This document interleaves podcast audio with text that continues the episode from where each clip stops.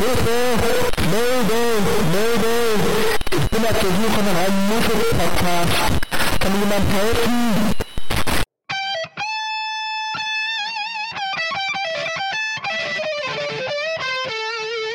Sieben Tage, sieben Songs. Der Music- und Talk-Podcast mit Matthias und Ragnar.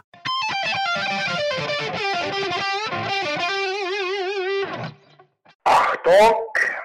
Kalthauser Spezialausgabe. Hallo, hier ist Sieben Tage, Sieben Songs. Mein Name ist Matthias. Ja, ich bin immer noch Ragnar. Ich grüße euch herzlich. Und mein Name ist Kalthauser und für das meiste reicht das.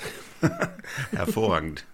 Ja, wie ihr unschwer hören könnt, haben wir heute äh, wieder mal ein Special am Start. Und zwar haben wir einen Künstler, der sich aber auch gleich selber vorstellen will. Das ist der Kalthauser. Bevor wir jetzt ganz viel erzählen, würde ich sagen, übergeben wir das Wort erstmal an dich und du kannst so eine ganz kurze Vorstellung machen, äh, wer du bist. Leute, ich bin froh, dass ich das machen kann hier. Ähm, man hat ja noch so ein Leben und ich habe oft so überlegt, ich will unbedingt noch mal einen Podcast.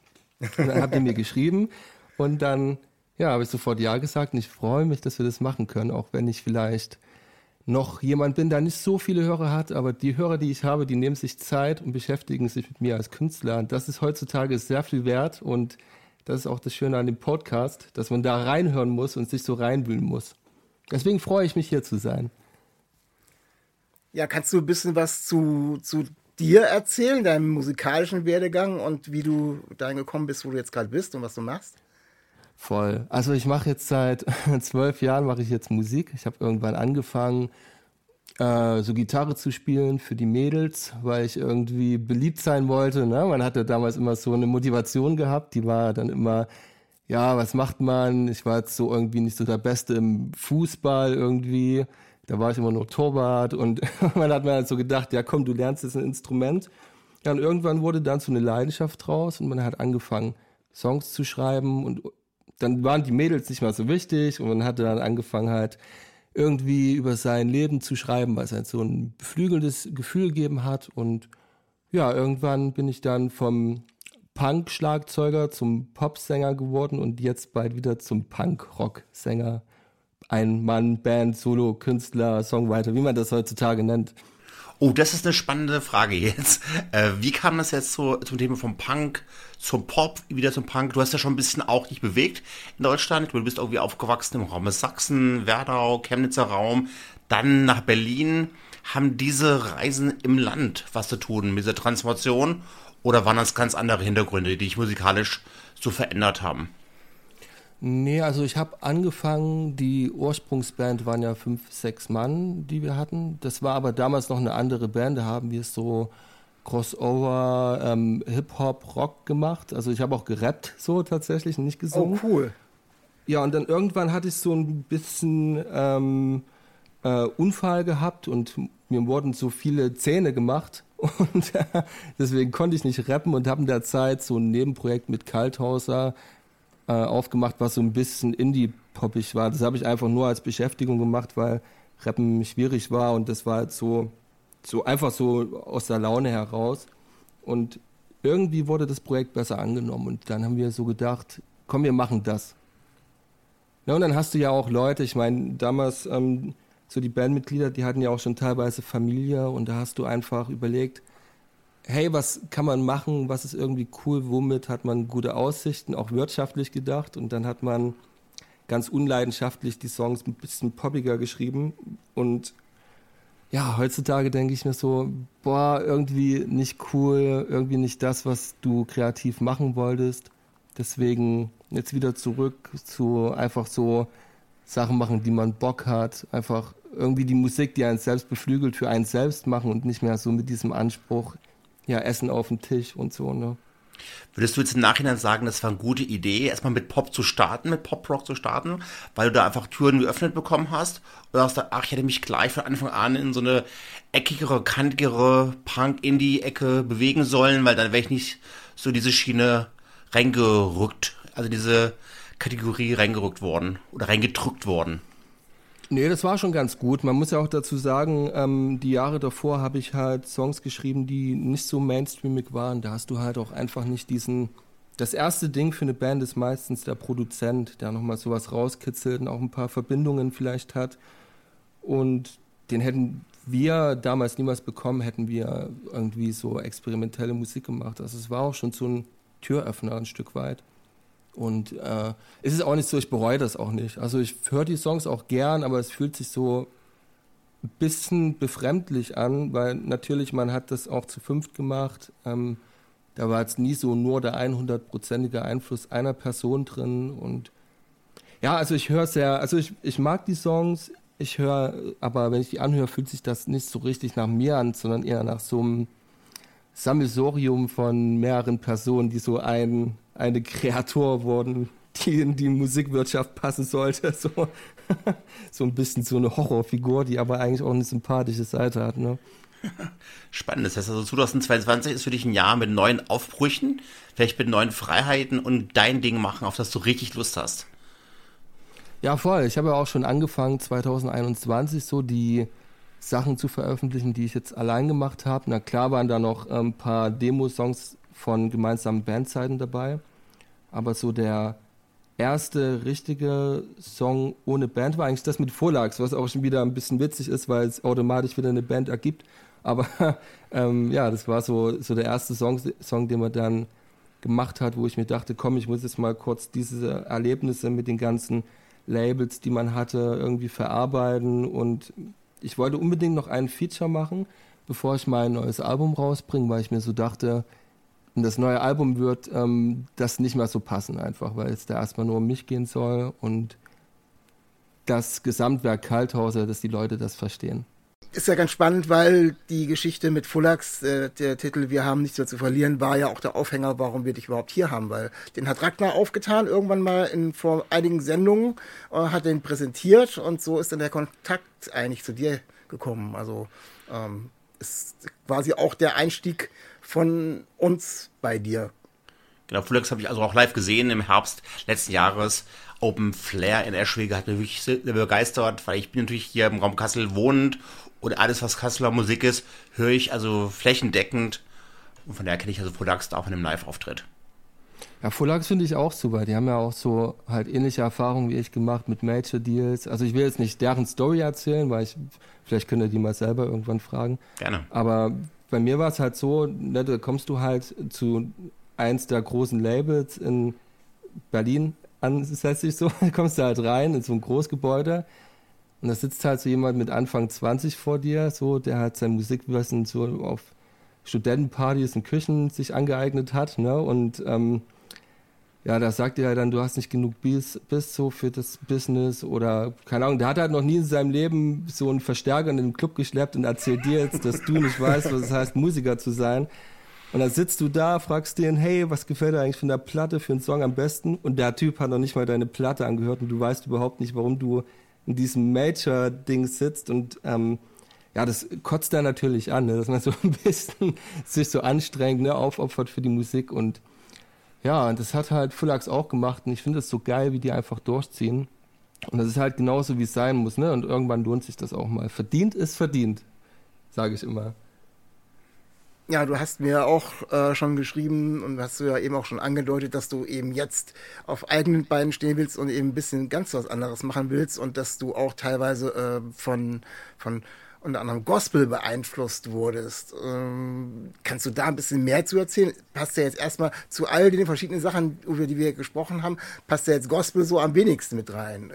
Ja, ich habe irgendwie seit zwei Jahren habe ich sehr Probleme, so Musik zu fühlen. Ich weiß nicht, ob ihr das kennt. Ähm, wenn man so Sachen hört, man findet die gut, ja, aber irgendwie das berührt einen nicht mehr so. Ich weiß noch, ähm, so, so damals so diese, diese Michael Jackson-Zeit zum Beispiel, das ist jetzt ein sehr blödes Beispiel vielleicht, aber ähm, besser als wenn ich das R. Kelly sag.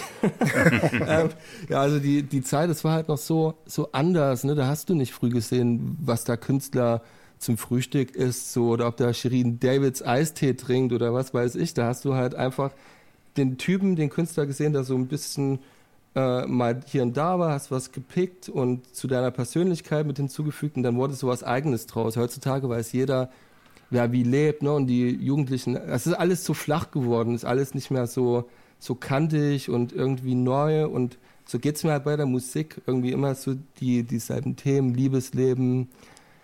Äh, ja, also irgendwie, es ist schwierig halt, ne? Es gibt halt immer so die, so die gleichen, gleichen Themen, so und ja. Da würde ich mal gerne einhaken, weil was mir, was mir bei den Songs immer aufgefallen ist, es geht halt nicht um Blinkel, Blänkel und Alltag, es geht immer um diese einschneidenden Augenblicke. Das können Themen sein wie mal äh, Krankheitserfahrungen, Panik, Todes, Ängste, so, so vielleicht. Es liest sich schon für mich wie so eine Art Benjamin Stuckrad vom Barrebuch.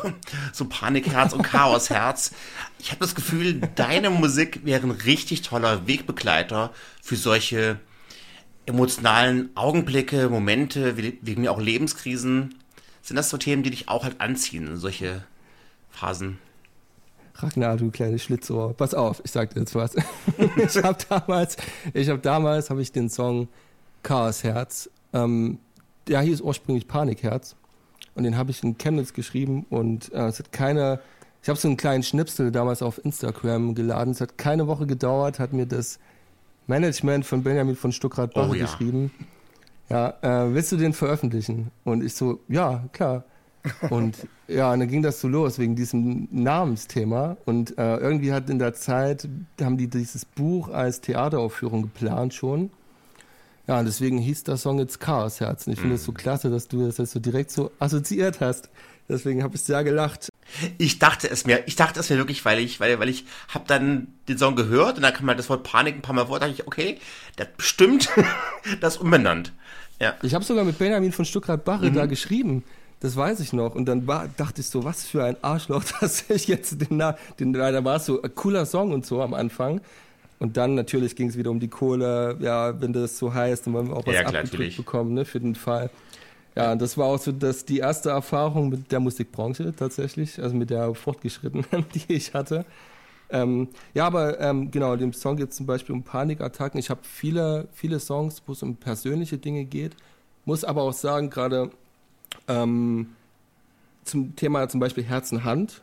Ich weiß nicht, ob ich das schon sagen kann, dass dieser Song äh, gepickt ist. Das Thema äh, Herzen-Hand ist zum Beispiel auch ähm, so ein Trennungssong von meiner Ex-Freundin. Ne? Und es ist auch alles genauso passiert. Und natürlich ähm, gibt es solche Songs, die ich komplett im Alleingang geschrieben habe. Es gibt aber auch Songs, wo man sich dann hingesetzt hat mit dem Produzenten und äh, so ein bisschen überlegt hat, was jetzt vielleicht doch noch ein bisschen mehr inhaltlich Sinn macht und da freue ich mich drauf, dass ich da komplett von wegkomme und so ähm, mehr das Herz auf der Zunge tragen kann, ohne jetzt vielleicht darauf zu achten, wie ästhetisch das klingt.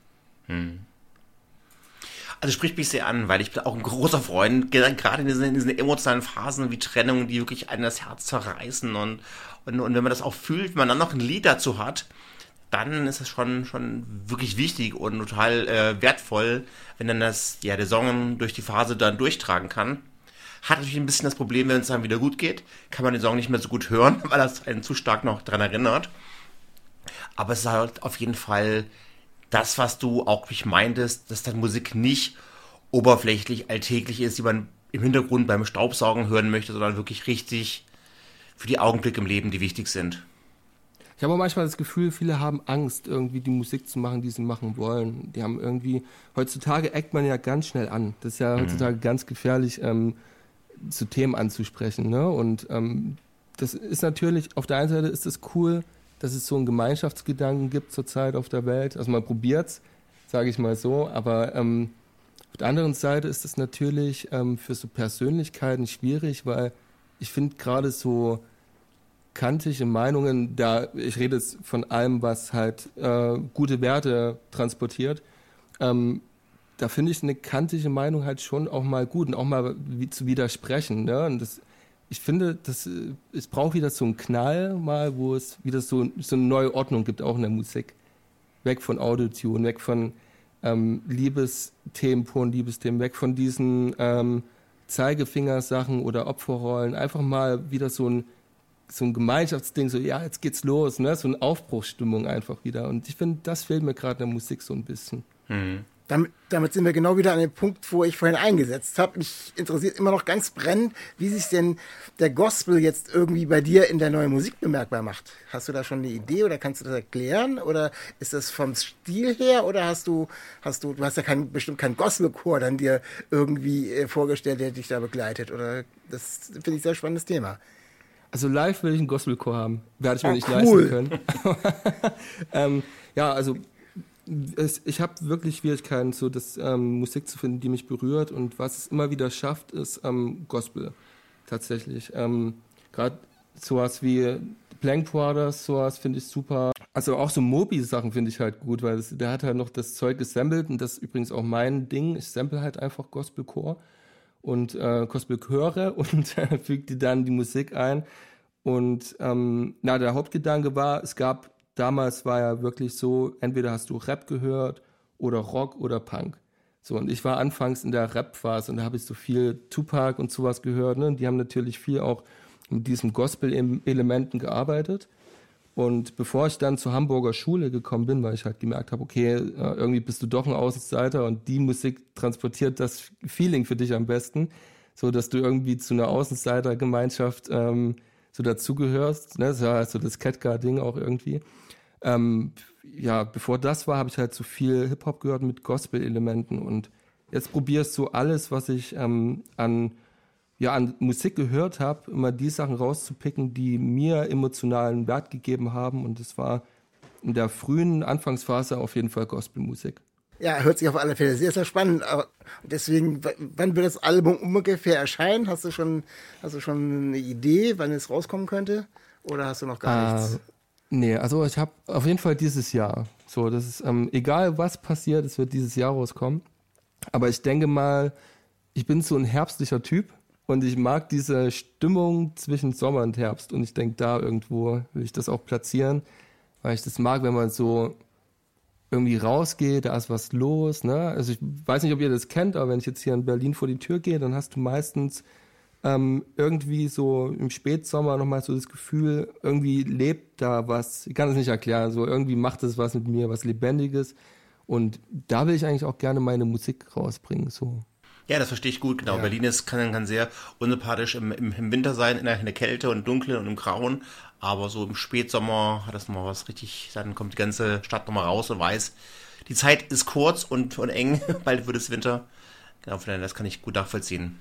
Ja, und vor allem ist es auch schön zum Hören. So, ne? Ich gehöre halt auch, wenn ich meine Musik mache, ich mache die ja komplett alleine. Also ich produziere die und mix die und äh, nutze dann auch so Spaziergänge, um einfach mal reinzuhören, so wie andere vielleicht dann im Auto das machen, mache ich das halt beim Spazieren mit so ein bisschen Kopfhörer und so. Wenn du jetzt schreiben willst, äh, du musst wirklich halt, also du willst texten, gehst du hin und, und fängst dann, hast du da irgendeinen Prozess so für dich? Weil Texte sind ja schon sehr anspruchsvoll, die du schreibst. Das sind ja Sachen, die du wirklich halt handwerklich halt angehst und dann wirklich dir lange, lange Stunden dafür Zeit nimmst an einem Blog. Oder kommt der Text auf dich zu, du sagst, ich habe gerade ein Thema, wie jetzt irgendwie Trennung, und dann musst du noch dann die Story in Verse packen. Gibt es da für dich einen ist, Prozess? unter, ist unterschiedlich. Also ich habe ähm, zum Beispiel jetzt Songs, also wir nehmen jetzt mal einen alten Song, weil dann kann man sich das vielleicht besser vorstellen. Äh, wie eben Chaos Herz, da war zuerst der Text da. So, und das äh, habe ich dann einfach musikalisch vertont. Da gibt es jetzt ähm, auf dem Album auch wieder Songs, die so entstanden sind. Da liege ich dann im Bett abends und ich bin jemand, der sehr viel abends noch verarbeitet und ja, dann steht auch gerne mal so ein Text einfach. Ne? Und ähm, da kommt dann auch irgendwie so eine Melodie direkt dazu und durch die Silbenzahl, sage ich mal. Ne? Und ähm, so entsteht dann ein Song. Es gibt aber auch Songs wie äh, Vorbei, Bye, Bye, das ja der persönliche Lieblingssong von mir ist. Der, den habe ich geschrieben in einer Phase, wo ich ähm, diese Serie Wir Kinder vom Bahnhof Zoo geschaut habe. Da kam dann dieses ähm, post-punkige Feeling so für mich irgendwie auf, ne? Und auch so dieses David Bowie-Ding und so. Und da hatte ich voll Bock drauf, so was Einfaches, äh, Punkisches zu machen. Und dann habe ich natürlich das Thema Ex-Freundin und auch Band gleichzeitig verarbeitet, weil ähm, es ging halt geht darum, wie ich mit meiner Ex-Freundin in unserem Proberaum abhänge. Ne? Und äh, gleichzeitig ist es halt ein, beschreibe ich den Raum, was da passiert ist. Und ich konnte mir es aber auch nicht nehmen lassen, so indirekt äh, die Trennung von der Band auch mit zu verarbeiten. Eigentlich ist das kein Liebestrennungssong nur, sondern auch halt so eine Trennung von der Gemeinschaft oder von der Freundschaft. Ne? Und ähm, da war zum Beispiel das Gefühl zuerst da, was ich vertont habe und dann einen Text geschrieben habe. Es ist immer ganz unterschiedlich. Und den Song habe ich ähm, übrigens auch mit dem wunderbaren Triller äh, geschrieben. Den, den, könnt ihr euch auch mal anhören. der hat das, gerne, ja. ähm, gestern Release-Tag gehabt und der hat mir zum Beispiel da mal mitgeholfen bei der zweiten Strophe, weil du als Künstler auch schnell zu viele Gedanken hast und dann ist es immer ganz cool, jemanden zu haben, der dir beim Ordnen hilft, ohne das zu ändern, was du gerne schreiben willst. Noch mal eine Frage jetzt zu Berlin. Wie wichtig ist dir Berlin musikalisch? Würdest du andere Musik machen, wenn du noch in, in Chemnitz wohnen würdest? Oder ist dieses post-punkige Bowie und jetzt auch in die Gospel-Richtung gehen, ist da für dich Berlin schon sehr wichtig? Ich finde Berlin richtig scheiße, weil, äh, weil du hier machen alle das, also ich, das ist ganz blöd, was ich zu sagen. Alles, was ich sage, ist immer ähm, subjektiv und das, was ich empfinde und natürlich ist es blöd zu verallgemeinern, aber das, was ich kennengelernt habe an Berlin ist, ähm, dass jeder so sehr versucht, individuell zu sein, dass es halt schon wieder so ein Gemeinschaftsbrei wird. Ne? Und ähm, was gibt es denn noch für Musik, die wirklich so basic ist, wo man sagt, geil, da ist so Gitarre, Schlagzeug, Bass, so, ne? Und die, die, die bringen das so geil zusammen. So, ist, mittlerweile ist es immer so, ja, ich muss jetzt da Einflüsse haben, ich muss dieses Thema ansprechen und unbedingt da mitschwimmen, so, damit das alles einen Sinn ergibt. Äh, am besten gehe ich auch zu dem Produzenten von der Band, die klingt nämlich schon so, wie ich klingen will. Bloß ich will noch äh, einen Upper-Einfluss drin haben, keine Ahnung, weil die jetzt auch wieder auf Tour gehen. Ja, das ist halt so, also ich finde das einfach, ähm, Berlin probiert manchmal vielleicht zu sehr zeitgemäß zu sein. Dann macht die Musik wahrscheinlich oder die Herangehensweise sehr verkopft, weil man einfach nur überlegt, was man dann irgendwie äh, noch anders machen könnte oder will, ohne es aber zu tun, ohne einfach einmal loszulegen und zu sagen, okay, und dann hören wir uns mal an, wie es dann klingt, wenn ich einfach losgelegt habe. Voll. Am Ende hast du ja dich selbst und du bist ja der, der die Musik schreibt und ähm, ich finde es immer zu viel verlangt, wenn man irgendwie alles immer einfangen muss. Ne? Man kann auch einfach mal ähm, so über sich selbst was, was vielleicht auch Sinnloses schreiben, aber es ist immer noch persönlicher als manchmal dieses ähm, 80 Millionen Ding, wo man dann immer versucht, die Gesamtheit irgendwie mit so viel wie möglich einzuschleusen, ne? dass halt ähm, jeder da auch irgendwas hat. Ich finde es viel interessanter, wenn man so sich die Artists irgendwie raussuchen muss, die einen persönlich was geben. Und das ist halt schade, dass man heutzutage so sich so wenig Zeit nimmt. Ne? Ihr kennt es ja von früher, dann hat man noch gesucht, was einem gefällt. So ein CD-Laden hat ähm, Test gehört, so ein ganzes Album hat. Ich bin noch in Plattenläden gegangen. Ich habe noch die Plattenboxen durchwühlt. Also von daher ja, kann man auch schon wieder machen. Ne? Viel spannender, weil da war natürlich das künstlerische größer. Thema, ja. Da hat noch das Kunstthema dabei, so und das alles ist jetzt so ein bisschen ähm, ausgetauscht worden, meiner Meinung nach, gegen Zeit. Ne? Alles muss schnell und viel Input und ähm, so alles muss so divers wie möglich sein und das finde ich immer so ein bisschen langweilig irgendwann. Ja, weil das Problem ist, wenn du nicht die Zeit hast oder dir die Zeit nimmst zu Musik hören, dann muss die Musik auch sehr einfach strukturiert sein, weil komplexe Sachen brauchst du einfach länger, um reinzukommen. Und dann ist wieder alles gleich gespielt und, und rund gespielt und weil ich, ja, dann, dann klingt es halt auch langweilig. Geht natürlich sofort ins Ohr rein, wie halt ein süßes, zuckriges, äh, ja, halt irgendeine Süßigkeit. Aber ja, geht natürlich auch wieder schnell nach, nach ein paar Sekunden wieder weg, wenn der Zuckerflash nachlässt es ist ja nicht nur die Form, ne? Es ist ja nicht nur die Form der Musik, dass es schnell reinlaufen muss, sondern es ist auch die Plattform der Musik. Also wenn wir uns jetzt, äh, wir machen ja, äh, sind ja auch gestartet über Spotify, ja, dann kriege ich auch dementsprechend auf die Schnelle eben meine ganzen Sachen vorgeschlagen und fange nicht mehr an selber zu suchen, wenn ich die Zeit nicht habe. Dann mhm. gehe ich mal ganz kurz noch in meinen in mein Release-Radar rein oder New Music on Friday oder neue Indie brandneu oder keine Ahnung, welche Richtung mich interessiert. Und dann habe ich meine Vorschläge.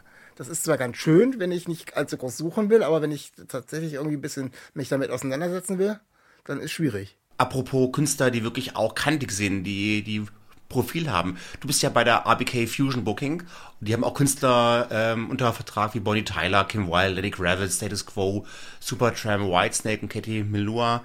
Was wären denn so deine Wünsche für 2022 in Bezug auf Auftreten? Würdest du dir einfach, einfach wünschen, dass du mal wirklich in, in die ganz, ganz kleinen Clubs gehst, in die kleinen Bars, Kneipen oder größere Festivals spielen? Hast du da schon eine realistische Vorstellung, weil wir immer noch unter sehr schwierigen Verhältnissen unterwegs sind, pandemisch gesehen? Was wären so deine, deine Wünsche für 2022 on stage? Also es ist so, ich habe, ähm, ich bin da ein bisschen emotional bei dem Thema. Wütend emotional. Ich mache jetzt schon, ähm, hab jetzt, weiß nicht, wann habe ich denn das erste äh, offizielle Release gehabt mit Kalthaus? Ich glaube 2021 war das. 2020 noch sogar. Bin mir nicht ganz sicher. Irgendwie Ende 2020, glaube ich. Und ähm, seitdem irgendwie nichts passiert mit Auftritten. Ne? Die Möglichkeiten waren da, aber irgendwie wurde man nicht gebucht und äh, mittlerweile bin ich so, ich bin jetzt an einem Punkt, wo ich sage, jetzt ist es geil, wenn du das einfach weitermachst, nicht auftreten und, und ähm, dann einfach mal eine Bombe platzen lässt und mal irgendwas Besonderes machst. Und ich gucke gerade nach irgendwas, was ich als allerersten offiziellen Auftritt machen kann, was nichts mit Club oder irgendwas zu tun hat, sondern was einfach so was, ähm, was Besonderes ist für mich. Und deswegen, ich gucke gar nicht so auf die Auftritte. Ich will jetzt das Album geil machen und alles andere ergibt sich ja sowieso immer. Aber ich habe mittlerweile diesen Gedanken schon, komm, du machst jetzt mal vielleicht, guckst du, dass du irgendwie so, so das schaffst, irgendwie eine, eine Bass zu bekommen und dann machst du ein Konzert mit 80.000 Leuten. so, keine Ahnung. So, ich ja. habe so eine romantische Idee einfach. Also ich will mal irgendwas machen, was vielleicht nicht so der normale Werdegang von einem Musiker ist. Ja. Was mich natürlich schon wirklich freuen würde, und da bin ich auch ganz, ganz ehrlich, wenn du noch mehr Videos hochladen würdest auf YouTube, wo du auch mal einfach Sachen zu Hause, Küche, Wohnzimmer, wie auch immer, produzieren würdest, weil die Videos, die jetzt da sind, sind natürlich alle halt produziert mit Schauspielern, alles klar Profi-Level, aber es könnten gerne noch ein bisschen mehr sein, wo du noch ein bisschen in dein Labor, in deinen Experimentier- oder in einen experimentellen Raum uns reinschauen lässt, wo es halt nicht im Studio produziert worden ist, sondern wirklich diese, diese Küchenaufnahmen. Oder sind das Sachen, die dich, die dich gar nicht interessieren, weil du sagst, nee, entweder mache ich Videos, die professionell sind, oder ich mache keine. Hast du da eine, eine Meinung zu, zu, diesen, zu dieser pandemischen Art, wie man äh, Content kreiert? Ja, also ich finde, also jetzt mal weg von der Pandemie gesehen, finde ich es ähm, schon schön, Videos zu haben. Und das waren natürlich alles Videos, die noch aus einer Banddynamik heraus entstanden sind und bei mir war das immer so, ich bin schon immer so ein Teamplayer gewesen und mag eigentlich diesen Kollektivgedanken von, von Künstlern. So. Und es war auch so eine Hauptentscheidung, warum also mein komplettes Leben, auch mein, also alles, was ich so mache, um irgendwie Geld zu verdienen, hat mit einem Kollektiv und Kunst zu tun. Und ähm, ja, da war halt das, das ähm, immer so schwierig, weil ich wollte mich nicht so in den Vordergrund stellen bei äh, Videos. Und natürlich ist es immer das, das Logischste, dass der Sänger irgendwie ne, zu sehen ist. Und ja, aber es ist jetzt auch nicht so, ich bin auch nicht so ein Videotyp momentan, weil ich bin halt so ein ganz oder gar nicht Typ und mich nervt es ehrlich gesagt, wenn ich eingeschränkt bin. Und wenn du kein Geld hast, bist du automatisch eingeschränkt mit Videos machen. Und ja, ich bin da schon, mir, mir liegt sehr viel an der Kunst und ich finde, YouTube heutzutage ist eh nicht mehr so wichtig, ne, weil Thema Spotify wie das sind, so, das dauert lange, so ein Video zu laden, kostet viel Datenvolumen, keine Ahnung. Ähm, äh, deswegen, ich finde, so ein Video ist momentan so nice to have und wenn du das hast, dann sollte das auch richtig geil sein. Ne? Ja, ich wollte da nochmal bei dem Spotify-Thema von dir vorhin anknüpfen, weil du ja meintest, so, ne, das ist so, so schwierig. Ich finde das, ähm, das ist natürlich Fluch und Segen, Spotify. Man muss ganz klar sagen, ohne Spotify wäre meine Musik irgendwie nicht äh, so Anführungsstrichen bekannt geworden, wie sie jetzt ist, weil ich natürlich auf große Playlists gelandet bin. Und ich finde, diese Plattform ist gar nicht so das Problem, sondern halt ähm, immer derjenige, der davor sitzt, so ein bisschen, ne? Weil man, ich finde, die, die Leute sind zu schnell beim Durchskippen. Ne? Man kann ja auch, wenn man es gut findet, sich dann mal eine Zeit lang mit dem Künstler beschäftigen. Und heutzutage haben wir ja so viele Möglichkeiten, wirklich alles über den Künstler herauszufinden. Äh, und da, da finde ich es immer so ein bisschen schade, dass, dass man das wirklich auch zu ausgiebig nutzt, ne? dass es schnell gehen kann und so. Und deswegen mache ich auch so ungerne Instagram, weil ich mag halt eigentlich diesen, ich will nicht wissen, dass T.S. Ullmann nur äh, äh, so löslichen Kaffee trinkt. Ne, das will ich eigentlich gar nicht wissen. Das ist für mich uncool irgendwie. Ich will, will mir was zusammenreiben, so, ne? In, der, in dem, wenn ich den so höre, will ich mir so denken, boah, das ist so irgendwie so ein Anti-Typ, so, und der macht komplett crazy Sachen und ich habe gar keinen Bock zu wissen, eigentlich, wie der lebt und dass der eine, eine, so eine Tapete in der Wohnung hat wie ich. Ich habe da keinen Bock drauf. Ich will irgendwie da ein romantisches Gefühl. Ja, voll. Und mir geht das auch auf den Nerv, ehrlich gesagt, dass man immer alles zeigen muss. Und ähm, ich freue mich auf die Zeit, wo man vielleicht mal so das schafft, wieder so ein, so ein Interesse zu wecken und so eine Fantasie in den Menschen, die alles so vollgestopft wird mit Informationen und alles so voll vorgelebt bekommt. Ne? Ich klopfe dreimal auf Holz, mal gucken. ich habe noch eine ganz andere Frage an dich. Äh, was ist denn ein Song, habe ich vorher auch schon gefragt im Vorgespräch, äh, den du im Moment äh, ganz gerne hörst oder den im Moment recht viel hörst? Ja, zur Zeit höre ich sehr viel äh, Turnstyle, glaube ich, werden die ausgesprochen. Ja, Turnstile, ja. eingedeutscht. Blackout finde ich super. Ja, da macht Bock. Also mir gefallen eigentlich alle Songs von der Band. Die kann man so, weil die spielen halt genau mit diesen Hauptrock-Einflüssen, ne? Und es klingt mal wieder so frisch irgendwie. Die sind so ein bisschen punkig, aber auch, man kann sich auch so als nicht harter Gitarrenhörer so reinhören in die Band, ne? Das finde ich schon ähm, klasse. So, das höre ich schon gerne an. So. Ja, ist noch, ist tatsächlich so eine, so eine Mischung äh, von, von, hat Punk-Elemente, hat aber auch die äh, etwas härteren äh, Gitarrenriffs mit drin, auch vom Gesang her, wechselt es ein bisschen, also macht so, ist so ein bisschen ähm, von allem ein bisschen was drin, aber ohne einen Aufguss zu sein, sondern immer wieder ein äh, bisschen, also hat sich für mich zumindest frisch angehört. Und vor allem schaffen die es auch, den Hörer zu fördern, ne, indem sie mal so Rhythmuswechsel machen und so. Das ist eigentlich ganz interessant und ich kann auch das äh, Tiny Desk Konzert auf YouTube empfehlen, weil es da nochmal so ein bisschen intimer ist und so zum Rantasten an die härtere Musik ist es natürlich besser, wenn der Schlagzeuger damit zum Besen auf dem Schlagzeug rumkloppt, als mit einem Stick. So. Ich habe irgendwie Bock, so was, so, ja, mal was Härteres zu machen, ne? Und ein bisschen auch mal anzuecken. Und ich habe jetzt in den letzten Jahren auch mit den Songs von Kalthaus auch öfter mal probiert, es mehreren Leuten recht zu machen, jetzt unabhängig ne, also von, von den Hörern, sondern eher so von Produzenten, Bandmitgliedern und irgendwann denkt man sich so, boah, du hast jetzt auch nicht mehr so viel Lebenszeit als junger Rockstar. Irgendwann wird es dann so ein Udo Lindenberg, Tode Hosen-Ding. Da habe ich jetzt, weiß noch nicht, ob ich das mal irgendwann will. Aber so in den nächsten zehn Jahren habe ich halt auf jeden Fall noch Bock, irgendwie ich selbst zu sein ne? und äh, unbeeinflusst und ohne, ohne Angst Musik zu machen ich möchte trotzdem ganz gern nochmal den, den Bogen zurückspannen. Natürlich können wir die, die ältere Musik oder die Musik, mit der du äh, aufgewachsen bist oder die du vorher gemacht hast und für dich vorher interessiert ist, nicht so ganz außen vor lassen, weil wir haben uns ja auch ein paar Sachen von dir angehört.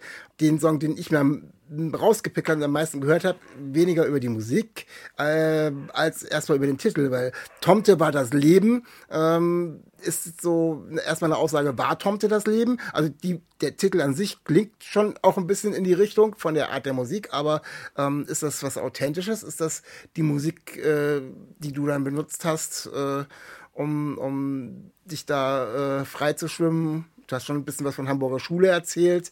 Ist das so die Richtung oder war das auch nur irgendwie so ein, so ein Einfall? Nee, voll. Das ist zwar äh, einer der, der persönlichsten Songs mit, die auch ähm, zu 100 Prozent von mir handeln, ist Tom de das Leben. Ähm, weil, das habe ich ja eingangs wegen diesen Gospel-Sachen schon gesagt, ich habe damals Hip-Hop gehört und man hat immer so ein bisschen probiert, als Jugendlicher irgendwie einer Gruppierung zu, zu, äh, zu, zu gehören, zugehörig zu sein. Und ja, und dann, es hat aber über Hip-Hop irgendwie nicht so funktioniert. Ich weiß auch nicht, es haben dann so viel so Kiffer gehört oder Leute, die dann bei uns im Stadtpark so aus Eimern Sangria getrunken haben und so. Das war es irgendwie. Ich konnte mich damit nicht identifizieren, auch mit dem Kleidungsstil. Früher hast du ja auch viel über Kleidung gemacht. Das hat alles irgendwie nicht so gepasst. Irgendwie, es hat sich so befremdlich angefühlt. Und dann weiß ich noch, dass ich damals ähm, auch glaube, also irgend, auf irgendeinen öffentlich-rechtlichen, das war das erste Mal, dass sich so äh, die GEZ gelohnt hat, also kam ähm, ein Film, da hieß Keine Lieder über Liebe. So, und das Ach, war ja, dieser, ich liebe den Film, ja. der ist toll, ja. Ja, das ist super. Jürgen Vogel kann so schön schief singen. ja, die, die, die extra dafür kreierte Hansen-Band, ja. Die sind ja tatsächlich auch noch auf Tour gegangen, ne?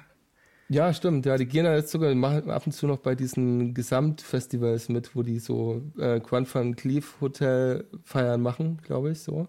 Ja, musst du mal ganz kurz nochmal für die, für die Hörer erklären. Äh, ist eine, äh, der Film äh, Keine Lieder über Liebe ist, ja, keine Ahnung, wie das ist, 12, 12, 13 Jahre oder sowas. Ähm, geht auch um, um Musikbusiness ein bisschen, ne? Also so im Hintergrund. Und Heike Mackert spielt da, glaube ich, auch mit, äh, Jürgen Vogel spielt mit und eben äh, einige aus der Hamburger Szene. Also der ähm, T.S. Ullmann ist dabei, der Markus Wiebusch äh, von Ketka ist dabei und die bilden eben diese Band in dem Film und äh, haben sich danach auch äh, entschlossen, das Album dazu aufzunehmen und sind dann mit Jürgen Vogel als Sänger äh, auch tatsächlich auf Tour gegangen. Also ganz spannendes Projekt. Wer da mag, sollte da auf alle Fälle mal reinhören. Ja, ich fand das total super, dass Jürgen Vogel das singt. Und man hört natürlich auch, dass, ähm, also ich, wenn man jetzt Ketka und Tom de Ken, die ja fusioniert haben für die Hansen Band, dann kann man auch schon so ganz gut raushören, welcher Song eigentlich für Ketka sein könnte und welcher für Hansen Band, äh, für Tom de meine ich. Und das fand ich immer, ich fand das ganz klasse. Und ich habe diesen Film gesehen, da geht es um so eine Liebesgeschichte, ne? Und ich war 17, glaube ich, und ähm, war natürlich auch jetzt jemand, der die Liebe gesucht hat und äh, so die, die Erfahrungen, die man halt im Laufe des Lebens sammelt, wollte ich natürlich als Teenager auch sammeln.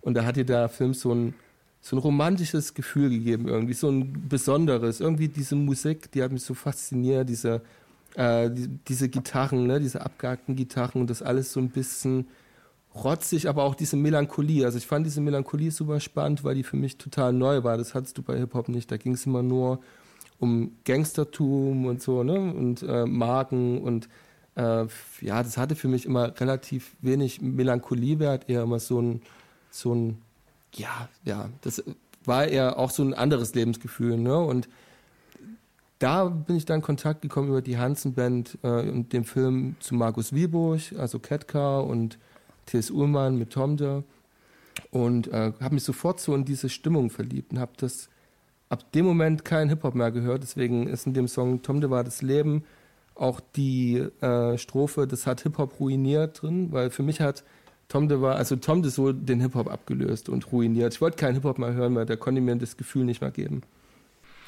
Das ist klasse, ja. Also das ist, das habe ich wirklich so noch, noch neu gehört, dass wirklich ein einziger Song oder so angefangen hat, komplett vor dem Musikstil einen wegzubringen.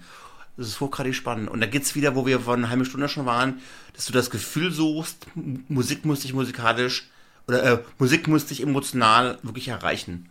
Für unsere Hörer wollen wir noch mal ganz kurz erzählen, dass wir eben auch die Songs, über die wir jetzt gerade gesprochen haben, auf unsere Playlist in Spotify noch mal reinpacken. Dann könnt ihr nämlich da noch mal nachhören, weil hier in unserem Podcast können wir nicht alles reinpacken und die außerhalb von Spotify den Podcast hören, haben die Musiker so und so nicht. Ja, das finde ich super. Ich muss ja auch sagen, wenn ich so die, die Sachen anhöre, ähm, sowas, will ich auch so eine so ein authentisches Ding haben. Wir sind ja mal alle auf der Suche nach Authentizität, ne? Und wollen immer irgendwie eine Verbindung zu jemandem haben. Und ich habe im Studio damals, als wir das Album gemacht haben, wo auch äh, Herz und Hand entstanden ist, habe ich ein paar Musiker kennengelernt. Ich will nicht sagen wen, weil viele fand ich scheiße, privat. und ähm, T.S. Ullmann habe ich auch kennengelernt. Das war der Einzige, der am Fenster stand und wenn er mich im Innenhof gesehen hat, gewunken hat. Und er war einfach nett und ich fand es einfach cool, dass er, dass er nicht irgendwie sich als den Künstler gesehen hat, der äh, Privilege hat und äh, das Privileg hat, andere Künstler vielleicht schlechter zu behandeln aufgrund ihrer Reichweite oder was weiß ich. Ne? Es gibt ja immer, man verschafft sich ja so, es gibt halt Menschen, die sich zu ernst nehmen ne? und äh, Tess war niemand davon. Deswegen finde ich das auch super, dass ich die Band weiterhin mag. Währenddessen habe ich andere Künstler kennengelernt, wo ich die Musik nicht mehr hören kann. Deswegen ich wollte dich noch fragen, ob du noch einen Künstler hast für uns, den du und uns, uns und unseren Hörern irgendwie empfehlen würdest, den mal anzuhören und sich damit ein bisschen mehr auseinanderzusetzen und welcher Künstler das ist und warum das so ist. Das, Matthias, ist eine sehr gute Frage. Die beantworte ich dir jetzt. Also, ähm, ich finde äh, super äh, die Künstlerin Kleber, ähm, weil es für mich so erfrischend ist. Das ist so für mich die deutsche Sinead O'Connor, ich hoffe, ich, ich spreche das irgendwie richtig auf, äh, aus, so, um das mal an Schubladendenken zu erklären, weil der Song für mich irgendwie so Ähnlichkeit zu Nothing Compares to You hat. Und äh, ich finde das alles, was sie macht, so cool irgendwie, so vom Sound, auch die Lyrik, weil, wie gesagt, es gibt ja entweder die Liebeslyrik, Texte, wie schwer das Leben ist, oder so Zeigefingertexte, oder so Opferrollentexte und dass sie schafft es halt irgendwie so, so, so eine, so eine Mucke zu machen, wo es halt äh, nicht immer nur um eine Mehrheit geht, ne, sondern sie schafft es halt, so Texte cool zu schreiben und, und ja, sie bringt so einen eigenen Style rein. Deswegen höre ich sie gerne und äh, auch ihre Texte mag ich sehr. Und es gibt ein so ein schönes Gefühl und sie hat eine sehr angenehme Stimme. Ich habe mit ihr mal telefoniert und ich dachte wirklich, ich rede mit einer Zeichentrickfigur. Voll krass. Also sie hat wirklich, also, also ich finde, ich bin wirklich verliebt in ihre Musik. Ja, und der Titel Es ist Frühling passt ja dann auch schon bald wieder hoffentlich in unsere Jahreszeit rein. Hoffen wir mal. Im Juni ja. spätestens. ja, mein Lieber, sehr schön, dass wir dich hier in der Sendung haben. Hast du noch was, was du unbedingt loswerden willst? An uns? Oder was du noch unseren Hörern erzählen möchtest? Ansonsten wären wir auch schon am Ende angelangt. Ja, Leute, passt auf euch auf. Lasst es euch gut gehen und äh, hört euch den Podcast an. Das ist auch das letzte Mal, dass ihr für die nächsten Wochen meine Stimme hört, übrigens. Ich finde den Podcast super, wie er das auch macht. Ihr seid sehr sympathisch. Ich freue mich, dass ähm, jemand so was Neues macht auch mal ne, und was schafft heutzutage noch und nicht immer nur jetzt über versucht so nur so Comedy oder irgendwas zu machen. Ich finde es super. Äh, freue mich, dass ich hier sein durfte und wünsche euch allen eine schöne Zeit. Und ich denke mal, wenn ich da mein Album raushau, vielleicht hören wir uns da wieder. Vielen lieben Dank. Ja, wird uns freuen. Alles klar, dann sagen wir auf Wiedersehen. Wir verabschieden uns auch. Wir werden nächste Woche uns wieder unseren Neuvorstellungen widmen und lasst euch überraschen, was wir dann in 14 Tagen für uns, für euch am Start haben. Auf Wiedersehen. Power. Gut. Power, ja, tschüss. Stay real, stay tuned. Auf Wiedersehen.